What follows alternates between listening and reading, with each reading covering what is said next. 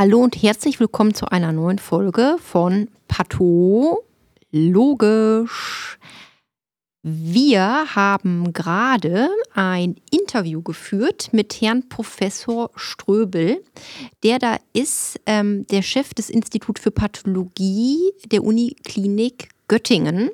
Und zwar haben wir mit ihm gesprochen über die Digitalisierung in der Pathologie, die jetzt äh, nach und nach äh, kommen wird. Es ist ja normalerweise so, dass der Pathologe eben durchs Mikroskop guckt und sich die Präparate anguckt, die beschreibt und dann eine Begutachtung macht. Das heißt, man hat dieses große Gerät und die Objektträger, die ja aus Glas sind, wo das Gewebe drauf ist und guckt das so an. Und jetzt wird es immer mehr vermehrt so sein, dass diese Objektträger eben eingescannt wird und der Pathologe gar nicht mehr vor diesem Mikroskop sitzt, sondern tatsächlich nur in Anführungsstrichen vor einem Computer mit großem Bildschirm und sich diese Präparate nur noch auf dem Monitor anguckt und da dann ähm, durchnavigiert, indem er praktisch äh, vom Computer mit der Maus rumhantiert. Das wird immer mehr äh, so kommen, was viele Vorteile hat, zum Beispiel, dass der Pathologe oder die Pathologe nicht mehr vor Ort im, bei der eigentlichen Arbeit sitzen muss, sondern zum Beispiel auch von zu Hause aus arbeiten kann. Und weil Professor Ströbel mit seinem Institut so in Deutschland da mehr oder weniger der Vorreiter ist, waren wir ganz ähm, glücklich, dass er mit uns ein Interview geführt hat. Das haben wir initial im Rahmen von Patto aufs Ohr mit ihm geführt. Und das wollen wir aber hier im Rahmen des Podcasts pathologisch auch gern einmal teilen. Und das kommt jetzt im Anschluss an dieses Intro. Viel Spaß beim Zuhören und wir freuen uns wie immer über Feedback, Themenwünsche und so weiter. Also dann viel Spaß und bis bald. Hallo und herzlich willkommen zu einer neuen Folge bei Pato aufs Ohr. Ja, und heute wieder eine Spezialfolge, nämlich 2 gegen 1. Heute Interview mit Professor Philipp Ströbel. Und ähm, Philipp Ströbel ist Leiter der Pathologie in Göttingen. Der Uni Göttingen, genau. Hallo, lieber Philipp. Hallo Sven, hallo Charlotte. Hallo. Schön, dass du dir Zeit genommen hast für unseren Podcast. Danke, dass du dabei bist. Ja, sehr ja. gerne. Lieber Philipp, du bist einer der Vorreiter der digitalen Pathologie. Wenn ich das auch richtig mitbekommen habe bei dir, gibt es auch keine Mikroskope mehr bei dir, sondern es gibt nur noch Monitore. Und das ist ja eigentlich irgendwas, was man in der Pathologie gar nicht erwarten würde. Nämlich sonst denkt ja jeder, irgendwo in jedem Zimmer, in jedem Arztzimmer steht ein Mikroskop. Bei dir ist das nicht mehr so. Kannst du uns einfach mal erzählen, was hat dich dazu gebracht, hier die digitale Pathologie bei euch in Göttingen einzuführen? Seit wann macht ihr das schon? Ähm, leg mal los, wir sind ganz gespannt. Ja, vielen Dank. Also, bevor ich zu deiner letzten Frage komme, möchte ich vielleicht noch zwei Dinge zu deiner Einleitung sagen. Also, du hast gesagt, ähm, ich wäre ein Vorreiter in Sachen digitaler Pathologie. Da muss man, glaube ich, sagen, in Deutschland stimmt das vielleicht und also ja. im universitären Bereich stimmt es definitiv. Ja. Aber das ist ja in anderen Ländern schon ganz anders. Also ich glaube, dass das in Skandinavien und auch in, ehrlich gesagt, auch in südeuropäischen Ländern, in Spanien zum Beispiel, sieht das schon ganz anders aus. Da hat das eine ganz andere Verbreitung und ist auch nicht mehr eigentlich so ein heißes Thema. Da hat sich das alles schon ein bisschen runtergekühlt. Ähm, mich freut es natürlich, dieses Interesse daran, aber wie gesagt, man muss den Blick einfach ein bisschen übers ins internationale europäische Ausland schicken und dann ähm, relativiert sich das alles ein bisschen. Philipp, in deiner üblichen Bescheidenheit, ja, das Ding ist jetzt leider nur so, wir können jetzt leider niemand aus skandinavischen oder genau. südeuropäischen Ländern einladen und trotzdem ein Vorreiter. Wir brauchen eben einen, aber einen deutsch sprechenden Partner. Genau. Also und der, und der zweite Punkt, ihr könnt es jetzt hier nicht sehen, deswegen muss ich es kurz beschreiben. Es ist schon so, dass ich auch ich noch ein Mikroskop auf meinem Tisch stehen habe. Ähm, Dazu kann, können wir vielleicht nachher noch was sagen. Also wir haben, wir haben, ja, wir haben 100 Prozent, also oder zu fast 100 Prozent auf digitale Präparate umgestellt. Also wir arbeiten jeden Tag fast ausschließlich mit digitalen Präparaten. zu den paar Ausnahmen kann man vielleicht hinterher noch was sagen. Aber jetzt zu deiner eigenen Frage. Wie bin ich drauf gekommen? Ähm, also mein Ziel war es immer, einen komplett digitalen Workflow zu haben. Das fängt ja mhm. an mit Kapseldruckern, Slideprintern und so, alles alter Hut. Ähm, aber dann hat man halt, wenn man das alles mal so umgestellt hat, äh, wir haben vor ein paar Jahren ein neues Befundsystem eingeführt und so, wir können also jetzt wirklich auch unsere einzelnen Arbeitsschritte besser monitorieren, als wir das früher konnten. Und dann war das mit der Histologie eigentlich immer ein Bruch. Also, dass man alles andere ist digitalisiert und dann ist man, hat man trotzdem unseren eigentlichen Arbeitsinhalt äh, dann analog. Und das hat mich immer gestört, ähm, zumal ich das riesengroße Potenzial gesehen habe in der digitalen Pathologie. Ähm, was vielleicht vor ein paar Jahren noch mich ein bisschen abgeschreckt hätte, wäre die Frage gewesen, ist die Technologie schon so weit? Also alle Themen, die damit zusammenhängen, Speicherbedarf, aber auch ganz banale Sachen wie ähm, das Manövrieren durch diese, durch diese Slides, ja. Also das Gefühl, das mit der Maus zu machen, das, also wie wir das vielleicht im, im, im, aus dem Histokurs kennen, ihr habt bestimmt auch schon digitale Präparate für eure, für eure Lehre, mhm, ja, das mit einer Maus zu machen. Also dieses Geräusch in einem Saal zu sitzen mit 45 eifrigen StudentInnen, die sich dann durch große Präparate durchklicken mit 26 Mausklicks, das, das geht natürlich gar nicht. Mhm. Also, ähm, aber da gibt es natürlich mittlerweile ganz andere Möglichkeiten, durch solche Schnitte zu manövrieren und zu navigieren. Ähm, und also, um es kurz zu sagen, die, die Technologie ist definitiv so weit, dass sie mhm. für den wirklich für den professionellen Einsatz im Alltag äh, bereit ist. Ähm, das Ganze ist ein Megaprojekt, das ist ganz klar. Es ist auch eine erhebliche Investition, die man da heben muss. Ähm, aber, und es ist auch ein, es, es, braucht eine gewisse Zeit, sowas zu implementieren. Aber ähm, es ist absolut äh, lebensfähige ähm, Technik, die äh, wo ich wirklich nach fast zwei Jahren jetzt sagen kann, ich will auf gar keinen Fall mehr zurück. Also seit zwei Jahren habt ihr es jetzt äh, voll etabliert. Ja. Wie lange hatten die Run-In-Phase, wie man neudeutsch sagen wird, gedauert? Vom, vom, wo ihr mal angefangen habt, wirklich das erste Präparat, also Vorbereitung dauert immer lang, aber wann habt ihr das erste Präparat mal wirklich auch für die Routinediagnostik äh, digitalisiert? Und wie lange hat es von da aus gedauert, bis ihr dann wirklich bei nahezu 100 Prozent wie jetzt wart? Also das ging überraschend schnell, muss ich sagen. Ähm, die Vorbereitungsphase, das war natürlich alles sehr gut vorbereitet, ähm, auch mit dem Anbieter. Ähm, das, äh, das, da, das ist, es ist ja ein IT-Projekt. Also man musste von vornherein die IT mit im Boot haben, mhm. äh, musste die Serverlandschaft und so weiter vorbereiten, die Netzleitgeschwindigkeit, all diese Sachen. Es war aber also alles da. Ähm, dann hat es ungefähr ein Vierteljahr gedauert, um das alles aufzusetzen. Und dann ähm, haben wir so angefangen, dass wir ab einem bestimmten, also ich habe eine kleine Testphase gehabt von einer Woche ungefähr, mhm. wo man geguckt hat, wir können das, ich kann die Slides öffnen, ich kann darauf zugreifen, ich kann, es funktioniert alles. Ähm, dann ähm, haben wir haben wir gesagt, ab einem Stichtag machen wir die gesamte Immunhistochemie digital. Mhm was den großen Vorteil hatte, dass ähm, das für die, äh, für die ganzen äh, Mitarbeiterinnen und Mitarbeiter im Institut das ein unmittelbarer, also für meine äh, Assistenten, äh, ein unmittelbarer Zugewinn war, weil äh, man sonst immer die sich mühsam früher die Schnitte zu dem Fall wieder zusortieren musste und dann man kennt das, dann oh ja.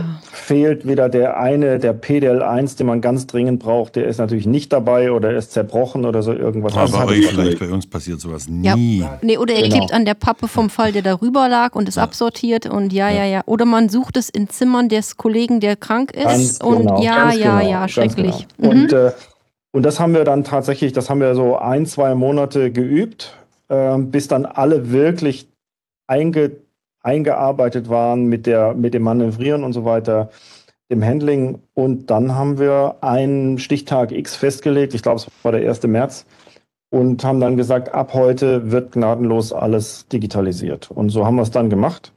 Und ähm, das hatte ein paar kleine Kinderkrankheiten am Anfang. Das ist aber, glaube ich, ganz normal. Das war dann eine Lernphase. Ähm, die Schnitte müssen so ganz besonders gereinigt werden ähm, damit die Linsen nicht verkleben und sowas. Ähm, aber nachdem das mal eingespielt war, muss ich sagen, läuft es jetzt eigentlich stabil. Mhm. Und wie, wie muss man sich das jetzt vorstellen? Also bei uns werden ja, es, dieses Gewebe wird ja über Nacht entwässert, dann ausgegossen und so weiter. Die Blöcke werden hergestellt, dann entstehen die Schnitte. Und das heißt an der Stelle, das heißt, an, wo man in einer anderen Pathologie die Objektträger dann an die Ärzte verteilen würde, wandern die bei Ihnen dann erstmal in einen großen Scanner? Genau. Oder ah. in mehrere, ja. um da Zeit zu sparen. Also wir scannen hochparallel, so, soweit das geht. Und, äh, und der Vorteil ist eben dabei, dadurch, dass die Schnitte ja, also unser Befundsystem weiß, wie viele Schnitte im System hinterlegt sind. Äh, das heißt also, ich weiß, für diesen Fall muss ich 10 HE haben und mhm. einen Pass zum Beispiel. Äh, und die können chaotisch gescannt werden. Und das mhm. System mhm. sortiert die Schnitte automatisch dem Fall dann zu über Barcode. Das heißt, mhm. eigentlich entfällt der Schnitt, der Schritt, dass eine MTA im, im Histolabor dann die Schnitte einem Fall, eine Nummer zusortieren muss und dann die Mappe ausliefern muss. Also das, das entfällt mhm. dann. Ja. Aber, aber, ganz klar ist nochmal, also digitale Pathologie, dass man sich dann auch nicht zu viel vorstellt. Äh, Charlotte, wie du schon gesagt hast, das Gewebe kommt nach wie vor bei uns äh, aus den OPs an oder aus den Endoskopien. Ähm, wir müssen das entwässern, wir müssen es äh, vorher zuschneiden, entwässern, wir müssen es äh, schneiden, wir müssen es färben, wir müssen es auf Objektträger aufbringen. Ähm, das sind alles Schritte, die wird es wahrscheinlich Bis niemals, dato, ja, alles genau, das die wird es wahrscheinlich Mhm. immer noch analog äh, geben. Genau. Es ist dann eben dieser Schritt von dem analogen Schnitt, dass der dann digitalisiert wird über Slidescanner. Ja. Genau. Und das ist auch der große Unterschied natürlich zu unseren radiologischen Kollegen. Ja. Ähm, bei denen das alles nur noch Bits und Bytes sind. Bei uns, klar, gibt es die, die, die analogen Präparate, die sind auch bei uns noch da. Also Mhm. unser Archiv und unser Keller sieht noch genauso aus wie, wie früher auch. Ähm, aber eben der Arbeitsplatz hat sich geändert dadurch. Ja. Mhm. Wie war denn die Akzeptanz von dem ganzen Projekt bei deinen Mitarbeiterinnen? Das ist interessant, ähm, ganz anders als ich gedacht habe. Äh, meine Ärztinnen und Ärzte, die sind überwiegend jung und äh, sind ja eigentlich Digital Natives, wo ich gedacht habe, die äh, sind mit ihrem Handy und am Kopfkissen aufgewachsen und, äh, und werden, das, werden das unglaublich lieben. So war es aber überhaupt nicht. Also da gab es durchaus Leute, die Trennungs, Trennungsängste hatten und sich von ihrem Mikroskop nicht trennen. Ja, äh, mit seinem, Mikros mit seinem Mikroskop baut man eine Beziehung auf über Ja, die ja, Jahre. ja, absolut. Ja, ja. Also es ist ja auch so klar, also die, die, äh, die Pathologie, wenn du im Internet guckst, den, den Begriff Patho eingibst, dann siehst du entweder eine Leiche oder ein Mikroskop. Ähm, und, und klar, oder wenn du Science eingibst, ähm, das am meisten gezeigte Bild in Google ist dann ein Mikroskop, das habe ich mal Mikroskop. geguckt. Ja. Das ist auch ganz interessant. Also das, klar, da ist eine ganz ausgeprägte Identifikation, aber es ist ja so ein bisschen, muss man sagen, wie die Geschichte mit dem E-Book-Reader. Ja, also Mhm. es gibt ja Leute, die sagen, also wenn ich das Papier nicht rieche und in der Hand habe, dann ist es kein, kein richtiges Buch. Kann auch sagen, gut, es ist der Inhalt und äh, ob ich das jetzt auf einem E-Book-Reader lese oder, oder auf Papier, das ist letztlich egal. Das Medium ändert sich, aber der, der Inhalt ändert sich ja so nicht. Ähm, also kurz und gut, da, da gab es tatsächlich Berührungs, bei einigen, nicht bei allen, aber bei einigen gab es da tatsächlich äh, Verlustängste. Während von meinen TAs, die im Durchschnitt jetzt eher älter sind, ähm, also 50 plus, da waren einige dabei, die sagten, oh, Herr Ströbel, ist doch toll, wenn mal wieder was Neues kommt und wir probieren das mal aus und so. Also da war irgendwie die Bereitschaft im Schnitt fast größer, lustigerweise. Hätte ich nicht erwartet, aber so war es bei uns. Und Hand aufs Herz, bist du E-Book-Reader oder Papierbuch-Reader? Beides. Also ich bin da, da bin ich promiskuitiv und zwar gnadenlos. Ich im Urlaub finde ich es großartig, ein E-Book mitzunehmen, wo 25 Bücher von irgendwas drauf sind, auf das ich halt gerade Lust habe. Wie Ähm, lange hast denn du Urlaub? zu Hause, zu Hause ist es auch mal ganz schön, ab und zu mal ein Buch zu lesen. Aber ich bin da tatsächlich relativ leidenschaftslos. Also ich bin jetzt, ich lese sehr viel, aber ich, und ich also bin sozusagen bibliophil, aber ich bin jetzt nicht äh, papyrophil. Also ich brauche jetzt nicht unbedingt äh, Papier in der Hand. Und äh, apropos Papier, sind bei euch denn noch die Einsendescheine äh, ganz normal als Papierformat da und landen bei den Ärzten oder ist das auch alles Ja. digital? Genau, ist alles digital. Also das wird alles, äh, also die wir sind jetzt gerade so dabei, dass wir äh, klinikintern und äh, bei unseren größten Einsendern, externen Einsendern auf Order Entry umstellen. Das heißt, es wird alles nur noch digital auch angefordert. Für die Zwischenzeit, gerade von extern, kriegen wir natürlich noch Papierformulare. Die werden aber gescannt und dann weggeschmissen. Ah ja. Okay. Gut, und dann wollte ich nochmal fragen, ähm, von wegen in, mit der Maus in so einem Bild rumnavigieren mit so vielen Klickereien ist blöd, vor allen Dingen im Studentenkurs. Läuft das denn jetzt so, dass das überall Touchscreens sind oder haben die Ärzte schon noch normale, äh, also man, man fummelt sozusagen mit der Maus darin rum? Dann nee, in nee wir haben, da gibt es ganz verschiedene Möglichkeiten, ganz tolle. Also die, die, die, sagen wir, die älteste wäre ein Trackball, wie man ja. das so beim mhm. Videospiel kennt. Es gibt sogar für die Leute, die sich wirklich nicht von ihrem Mikroskop trennen wollen, gibt es Kreuztische digitale. Also da ist dann oben, da ist dann kein Mikroskop mehr dran, aber man hat halt auch diesen Kreuz, diesen Kreuztisch, ja, mit ober und unterer Schraube. Dass die Haptik noch stimmt. Für die, die das unbedingt wollen, das gibt's also auch für die, für die, äh, äh, genau. Ähm, und und ich benutze eine sogenannte 3D Space Maus. Das ist so eine, so eine CAD-Maus, die die Ingenieure benutzen, um mhm. so dreidimensionale Modelle herzustellen und sowas. Da kann man also zoomen und pennen und so weiter. Ähm, und das ist, äh, das ist wunderbar. Also ich, ja. ich arbeite beidhändig. Ich habe in der einen Hand eine Maus und in der anderen diese 3D-Maus. Äh, und damit kann ich, bin ich wirklich, also blitzschnell. Viel, ich, ich bin damit schneller als mit dem Mikroskop. Kennst du den Pato-Pilot von unserem Kollegen Aurel Perren aus Bern? Nee. Die, diese, nee. ach, du musst mal reingucken. Pato-Pilot Uni Bern. Pato Uni Bern, ähm, die haben da wirklich so, die haben gelernt aus der Gaming-Community, weil ja. eben die, die Kids äh, ja stundenlang, so lange wie wir am Schreibtisch sitzen, sitzen die auch vor ihren Gaming-Computern und von denen haben die gelernt, ähm, äh, zu sitzen. Und zwar da, das ist mal in Ach, so das habe ich gesehen. Ja, ja, das ja, sind ja, genau. ganz abgedreht, abgefahrene, wo man auf dem Rücken liegt dann. Genau, so halb liegend irgendwie, wie so in so einem Liegestuhl drin oder in so einem Le Corbusier-Sessel. Äh, drin sitzt, liege, ähm, dass man einfach, einfach ergonomisch fast schon liegt und ähm, nicht so schnell erschöpft weg vom Schreibtisch. Ja, also der macht da auch Riesenfortschritte, auch was die Ergonomie des digitalen Arbeitsplatzes also, anbelangt. Ich meine, wenn, äh, wenn, wenn die Altersentwicklung der Pathologie weiter so geht und wir bis 75 arbeiten müssen, dann kaufe ich mir auch so einen Stuhl. Mhm.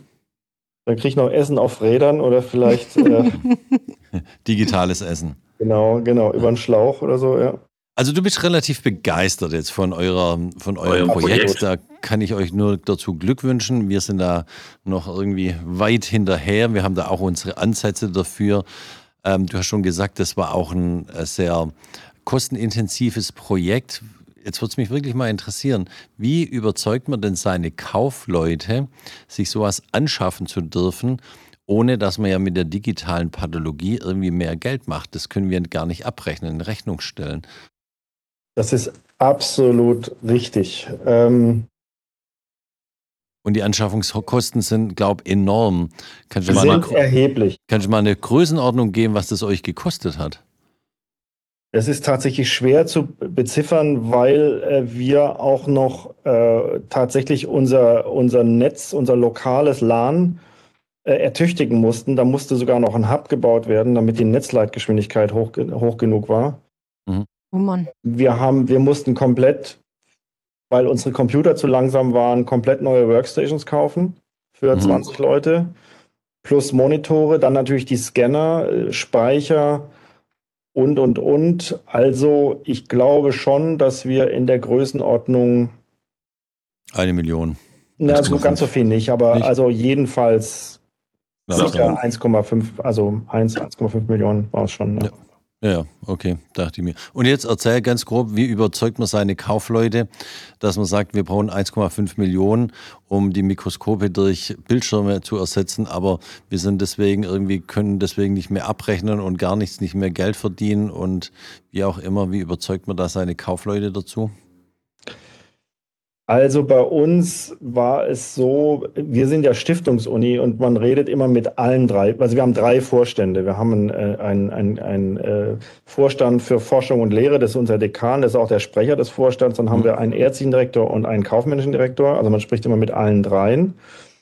Und bei mir ist das Projekt tatsächlich schon so alt, dass es in meinen Berufungsverhandlungen, dass ich es damals schon mit zumindest thematisiert habe. Mhm. Und hm. dann war, äh, dann habe ich ja persönlich, meine Strategie ist, das weiß ich gar nicht, ob das jetzt über den Kanal so sagen darf, ist, äh, steht der Tropfen hüllt den Stein. Okay. Das heißt, ich bin da extrem hartnäckig. Das heißt, ich habe über die ganzen Jahre immer bei jeder Gelegenheit gesagt, ja, das ist eine großartige Sache und das sollten wir doch mal und es steht ja auch schon drin und so. Und ich hatte wirklich immer das Glück, dass meine Vorstände das also zumindest unterstützt haben. Und da ja. ich mich in dem Fall jetzt auch um die Finanzierung, äh, also ich habe, wir hatten verschiedene Finanzierungsmodelle vom Leasing über den Kauf und mhm. so weiter. Und ähm, also kurz und gut, das wurde, das wurde unterstützt. Ähm, und zwar glaube ich, weil sie von der Sache über, weil, weil es mir gelungen ist, sie von der Sache zu überzeugen, dass das, dass das ein, ähm, ein Zukunftsprojekt ist ähm, und weil bei uns in Göttingen ziemlich klar ist, dass die, ähm, dass die wertvollste Ressource, die wir haben, die Facharztminute ist.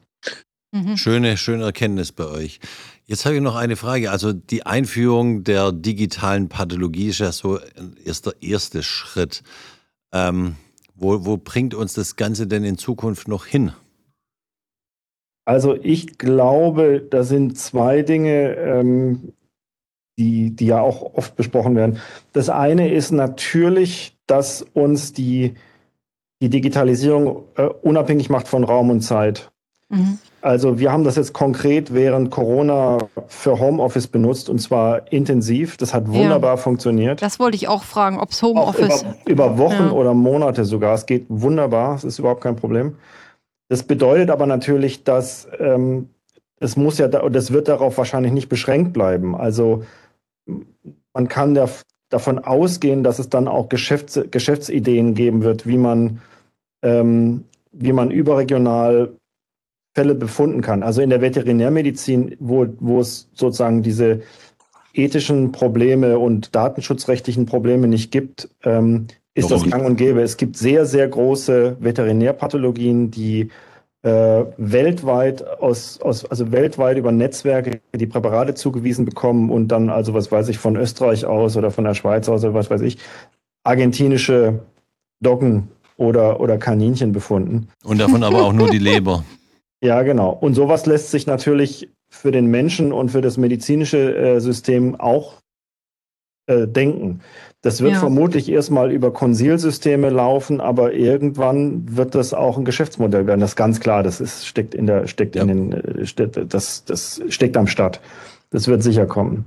Ähm, wie immer, es ist eine gewisse Gefahr, aber sicher auch eine Chance. Und, und die zweite, der zweite Bereich, auf den du bestimmt hinaus möchtest, ist ähm, die Anwendung von künstlicher Intelligenz. Das genau, ist ja klar. Die Autonomisierung. Mhm. Also im, in der Industrie wird man von der Autonomisierung sprechen. Wir sprechen hier von künstlicher Intelligenz. Ja. Also, dass Algorithmen uns unterstützen bei der ja. Arbeit, wie du schon gesagt hast, also die Altersstruktur von Pathologen. Ach, ich weiß gar nicht. Ähm, wir beide gelten da ja in der Struktur als sehr jung. Auch wenn ich uns aber hier über den Monitor so beide in anschaue, irgendwie so jung genau. wir nicht mehr aus. Wir waren, wir, wir, waren schon mal jünger, ne? Wir waren schon jünger. Die Zeit war nicht gut zu uns, seitdem wir uns ähm, auf die Chefstellen beworben haben. Deswegen, deswegen, machen wir auch nur Podcasts und keine Videos. Genau, genau. Das war mir auch, das war mir auch wichtig. Kein, kein YouTube-Kanal aufmachen. Das ist nicht gut für uns. Ähm, ja, und ähm, deswegen brauchen wir so Algorithmen, die uns unterstützen, dass wir nicht mehr jeden Schnitt anschauen müssen, sondern dass uns ein Algorithmus vielleicht hilft und nur noch sagt, guck mal da genauer hin und stimmst du mir überein, so ähnlich wie es wie es autonome Fahren. Ja. Ähm, was glaubst du, wer, wer, wer ist dann hinterher der Verantwortliche? Immer noch der Arzt, wenn so Algorithmen da drüber laufen? Also Oder ist ganz dann, lange Zeit, ja. ja, ja da bin ich mir sehr sicher. Ähm, die Hersteller werden sich das nicht nehmen lassen, die Verantwortung abzudrücken an den Autofahrer oder eben an den Arzt, der das anwendet. Genau. Ganz also der Vergleich mit dem autonomen Fahren ist, glaube ich, sehr gut. Sehr also gut, ja. lange Zeit wird das so sein, muss das auch so sein, glaube ich. Ähm, aber ähm, ganz klar, dass man wird da in schwierige Situationen steuern. Ähm, also wir haben, ich habe schon damit Erfahrung mit, mit solchen, ähm, mit solchen KI-Systemen. Ähm, Zum Beispiel Sven beim Prostatakarzinom. Und ja. das Ding, ich kann dir sagen, das ist wirklich super gut, dieses System. Also das ja. ist so gut wie ein das Pathologe, würde ich sagen. Ja. Der macht auch mal, es gibt technische Sachen, wo es mal daneben haut, aber grundsätzlich die Areale, die der, die der Algorithmus auffindet, das ist der, den wir, den wir auch, der uns genauso aufgefallen wäre, wenn wir ausgeschlafen sind.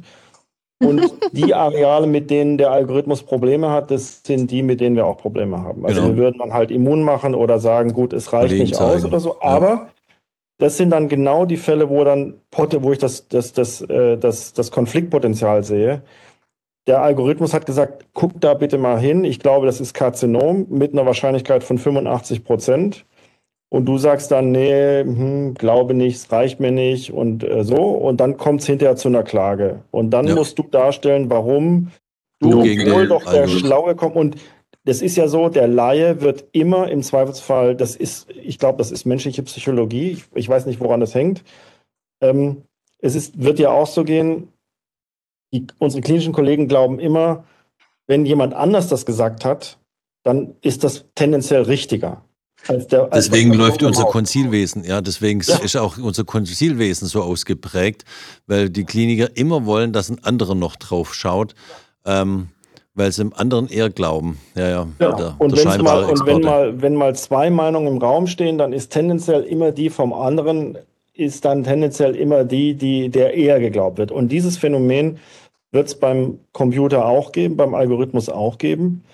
Und, äh, und man ist also von da von vornherein in der Defensive.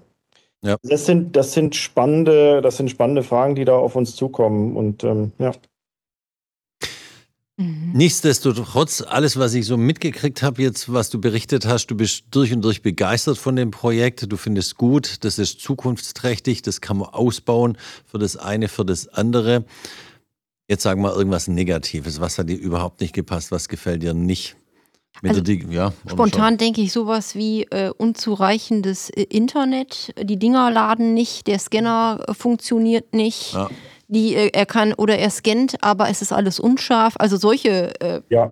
Probleme wird es doch geben, oder? Hm, ja, klar. Also das ist, das ist, aber also es ist ja schon, das war ja schon davor so. Also wenn das Befundsystem mal nicht morgens startet, dann sind wir im Grunde, waren wir vorher schon arbeitsunfähig. Ja, da hilft nur Alkohol dann gleich Montagmorgens. Genau. Und, und, das ist, und das ist klar, diese Abhängigkeit wird immer größer. Das ist, das ist, das ist absolut richtig. Ähm, und man kann immer weniger selber eingreifen und noch was richten. Das ist so wie beim Auto. Das ja. ist übrigens so ein Punkt. Also wir haben jetzt, wir haben dafür äh, drei äh, ITler, die in, in, in Teilzeit, die sind jetzt bei uns nicht voll beschäftigt, die haben anteilig Stellenanteile, aber wir haben da drei Personen äh, mindestens, die, ähm, die bei uns sozusagen den First-Level-Support machen und wenn es da ein mhm. Problem gibt, dann auch mit den Firmen telefonieren und mit uns bei der IT und so weiter. Ähm, das braucht man unbedingt, das ist ganz klar. Also das ist mhm, schon das mal so ein ich, Nachteil, ja. ja. Es ist also mhm. absolut Bedarf für für, für fachliche Unterstützung, professionelle fachliche Unterstützung auf der, auf der, im, im Institut. Da kann man jetzt nicht warten, bis da jemand dann kommt oder so, sondern es muss, die müssen da sein. Ähm, und klar, diese Tage mit, den, mit dem Komplettstillstand, die gab es. Die, das muss, war aber tatsächlich so im ersten Dreivierteljahr. Sowas, so ein, so ein Komplettausfall des Systems hatten wir jetzt schon ganz lang nicht mehr. Mhm. Ach, schön. Gut. Ähm, ich habe nochmal eben so praktisch überlegt, ähm, hat man dann eigentlich zwei Bildschirme, auf dem einen dann das Histo-Bild und auf den anderen zum Diktieren und, und um das eigene System. Ganz ah, genau. ja. Und zwar mindestens. Also meine, ich habe zwei riesengroße Bildschirme und die sind äh, pickepacke voll. Äh, auf dem einen wird ganz überwiegend zu 80 Prozent äh, das, der Histo dargestellt. Dann habe ich nebendran das Bild, wo, wo ich digital rein diktiere. Also ich mache direkte Spracherkennung. Ich schreibe meine Befunde selber. Und auf dem anderen Bildschirm ist das Ganze, was ich zum Fall sehen muss, also Befundsystem und so, mhm. Vorbefunde und, und so weiter. Und äh, kann das Programm auch irgendwie so ein paar pfiffige Sachen wie, äh, dass man da einfach mit der Maus zum Beispiel Abstände messen kann und der sagt einem dann, das sind jetzt 540 Mikrometer und Wahrscheinlich solche wie bei Sachen? den Radiologen dann. Genau, so, Das also so wie man es aus dem Tumorboard kennt, so ist das bei uns auch. Ähm, das ist also nichts Besonderes, das können alle äh, Viewer, haben diese Funktionalitäten, mehr oder weniger.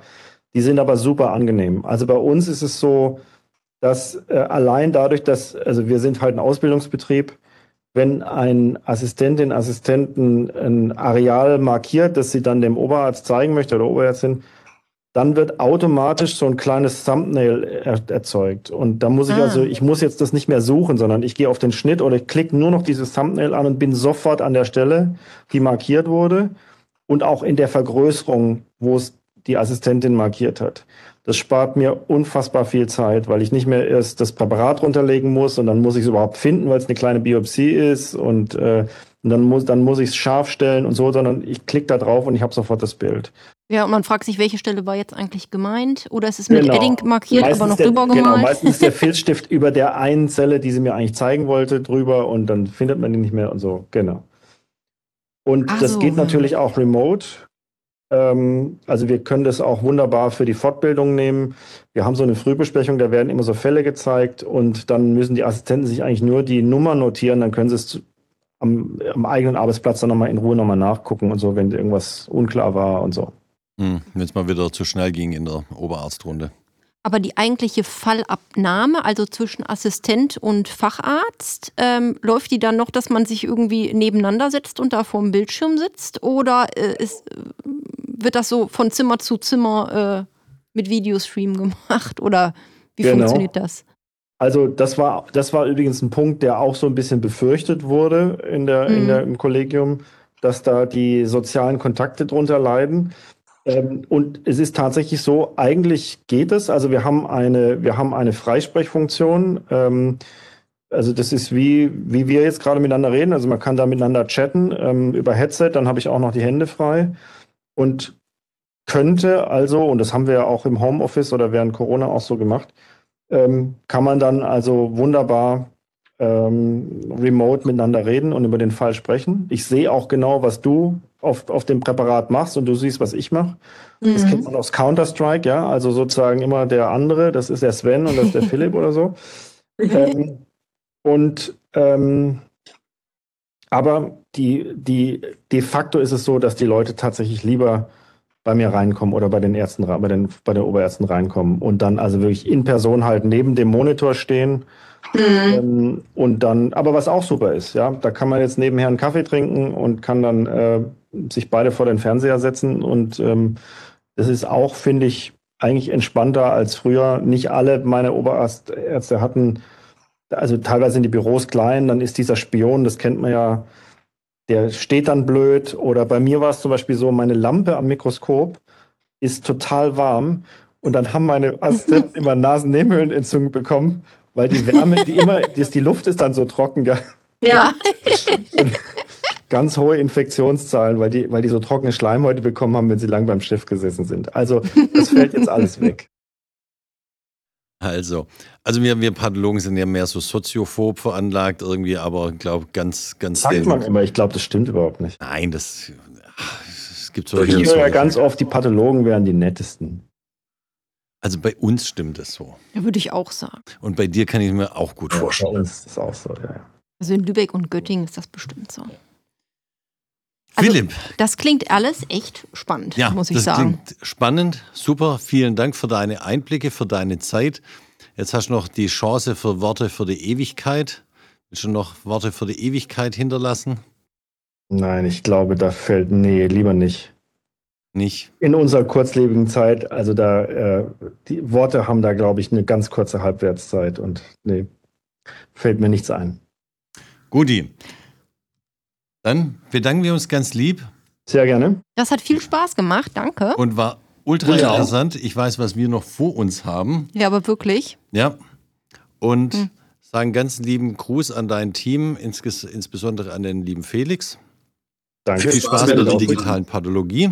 Ja, Und vielleicht laden wir dich in einem halben, dreiviertel Jahr nochmal zum Gespräch ein. Mal gucken, was sich in der schnelllebigen Zeit getan hat bis dahin. gerne. Guti. Tschüss, Also, liebe Philipp. Dann Tschüss, tschüss. liebe, tschüss, liebe Zuhörer und Zuhörerinnen. Ja, bis bald. Tschüss. Tschüss.